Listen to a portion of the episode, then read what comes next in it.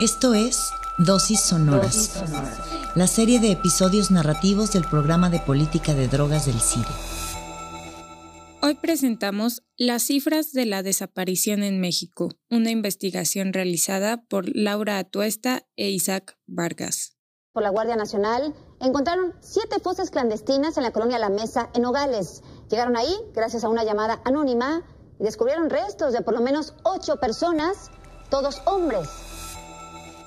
Desde el comienzo de la guerra contra las drogas, más de 60.000 personas han desaparecido en México. Y si bien hay complejos factores detrás de cada desaparición, un número considerable de esos casos se ha atribuido a la delincuencia organizada.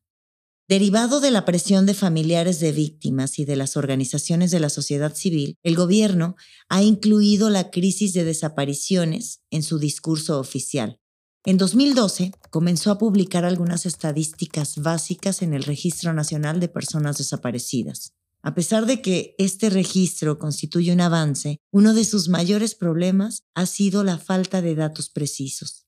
Además, colectivos conformados por los familiares de los desaparecidos afirman que el número real de casos puede ser mayor al públicamente reconocido. Derivado de esto, Laura Atuesta e Isaac Vargas analizaron diferencias y similitudes entre la versión pública del Registro Nacional de Personas Desaparecidas y una versión confidencial recibida por el Programa de Política de Drogas del CIDE. El Registro Nacional de Personas Desaparecidas. Poco después de que el presidente Felipe Calderón asumiera el cargo, en diciembre del 2006, los estados de Michoacán, Guerrero, Baja California, Sinaloa, Nuevo León y Tamaulipas comenzaron a formar parte de una estrategia de seguridad que tenía como objetivo combatir a las organizaciones criminales que se dedican a la producción y distribución de drogas. Desde que se puso en marcha esta estrategia de seguridad pública, las desapariciones se han convertido en un fenómeno nacional caracterizado por la falta de datos oficiales precisos. Daños colaterales aquí, como dice el señor presidente. No les llama hijos, les llama daños colaterales. Me dicen que no pasa de qué. En 2011 surgió el Movimiento por la Paz con Justicia y Dignidad, cuyo propósito principal era dar dignidad a las víctimas, a quienes la narrativa oficial trataba de criminalizar, insistiendo en que pertenecían a redes delictivas. El movimiento fue crucial para crear espacios de diálogo entre las víctimas y el gobierno. Además, sus miembros impulsaron la creación de la Ley Nacional de Víctimas publicada en 2013 y la ley que creó el Registro Nacional de Personas Desaparecidas en 2012. Desde la publicación del registro, la sociedad civil señaló algunas deficiencias. Organizaciones de derechos humanos y las propias familias aseguraron que distintas entidades federativas alteraron las cifras que incorporaron al registro nacional para no dañar su imagen pública. Por si fuera poco, los familiares de las víctimas argumentaron constantemente que el registro estaba incompleto, ya que no incluía información sobre si la víctima había sido encontrada viva o muerta y sobre el lugar en el que había sido localizada. Otra cuestión importante fue el hecho de que todos los casos de jurisdicción federal se agruparon sin especificar cuáles estaban asociados a la delincuencia organizada o con desapariciones forzadas y las instituciones públicas involucradas. Sí, fui a denunciar aquí a la presidencia de aquí de Allende, pero no, nomás en un cuaderno apuntaron la dirección, el nombre de él, y ya que si lo llegaban a encontrar algún día, pues me avisaban, nada más fue todo. Me dieron la dirección de la señora Olga, y ya fui con la señora Olga y ya de ahí empezamos a, a, a estar yendo con ella. Comparación entre la base de datos confidencial con los registros públicos. Tanto la versión pública y la confidencial del Registro Nacional de Personas Desaparecidas cuentan con secciones que deberían indicar las descripciones de cada desaparición y las características físicas de las víctimas, pero la mayor parte de los casos carece de estos datos una variable denominada posible causa de la desaparición, la cual sería de utilidad para conocer más acerca de las circunstancias de cada caso. Solo tienen información para el 1% de los eventos.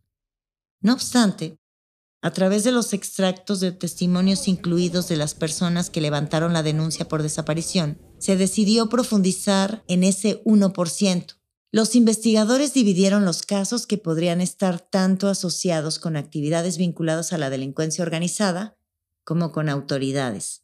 Sin embargo, derivado del análisis de los testimonios, los investigadores encontraron que únicamente el 2.13% del total de casos que contaban con testimonios habrían estado vinculados con la delincuencia organizada o con agentes del Estado, lo que podría ligarse con la falta de sistematización de la información por parte de los gobiernos locales.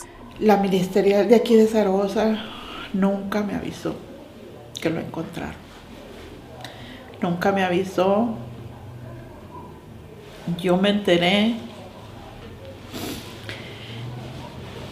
en México por un licenciado. Desapariciones forzadas. Respecto a las desapariciones forzadas, los datos estudiados indican que la institución con mayor participación fue el Instituto Nacional de Migración, cuyo involucramiento está relacionado con la extorsión de los migrantes que tratan de cruzar la frontera de los Estados Unidos. Después del Instituto de Migración está el Ejército y las policías municipales. Desde su participación en la guerra contra las drogas y el crimen organizado, el ejército ha estado involucrado de manera continua en crímenes de lesa humanidad. Según la Comisión Nacional de Derechos Humanos, entre 2006 y 2019, el ejército tuvo 185 denuncias relacionadas con desapariciones involuntarias o forzadas.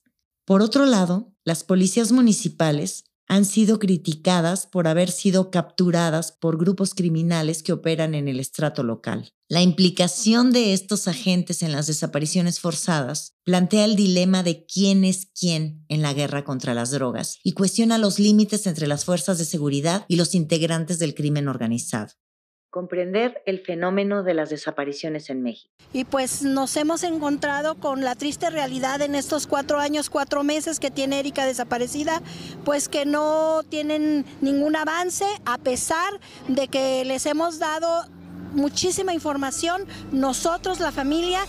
La mayoría de las actividades de investigación y búsqueda de personas desaparecidas han sido delegadas a los familiares de las víctimas, a las madres, en la mayor parte de los casos, quienes recorren ciudades y zonas rurales en busca de cementerios masivos o de algunas pistas sobre sus hijos e hijas. El que solo el 1% de los casos de la versión confidencial del registro tengan testimonios nos habla de la falta de sistematización y transparencia por parte de los gobiernos. Múltiples preguntas sobre el 99% restante permanecen en un país sumergido en la violencia de la guerra aunque los datos obtenidos sobre desapariciones forzadas nos permiten abrir caminos respecto a la compleja naturaleza del crimen de la desaparición.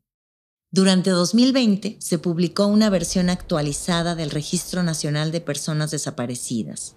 Sin embargo, continúan sin incluirse variables fundamentales e información más precisa que permitirían comprender mejor qué sucede cuando una persona desaparece y así tener mayores posibilidades de encontrar a las víctimas.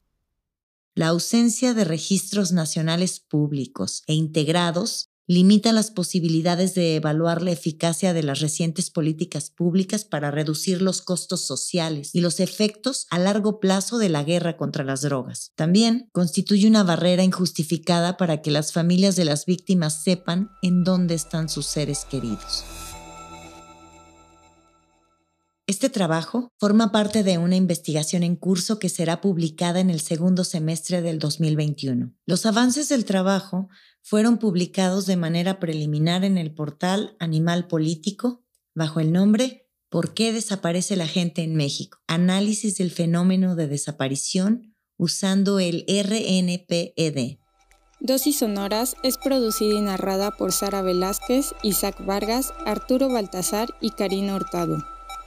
Nos escuchamos en la próxima para seguir hablando de la política de drogas con una nueva dosis sonora.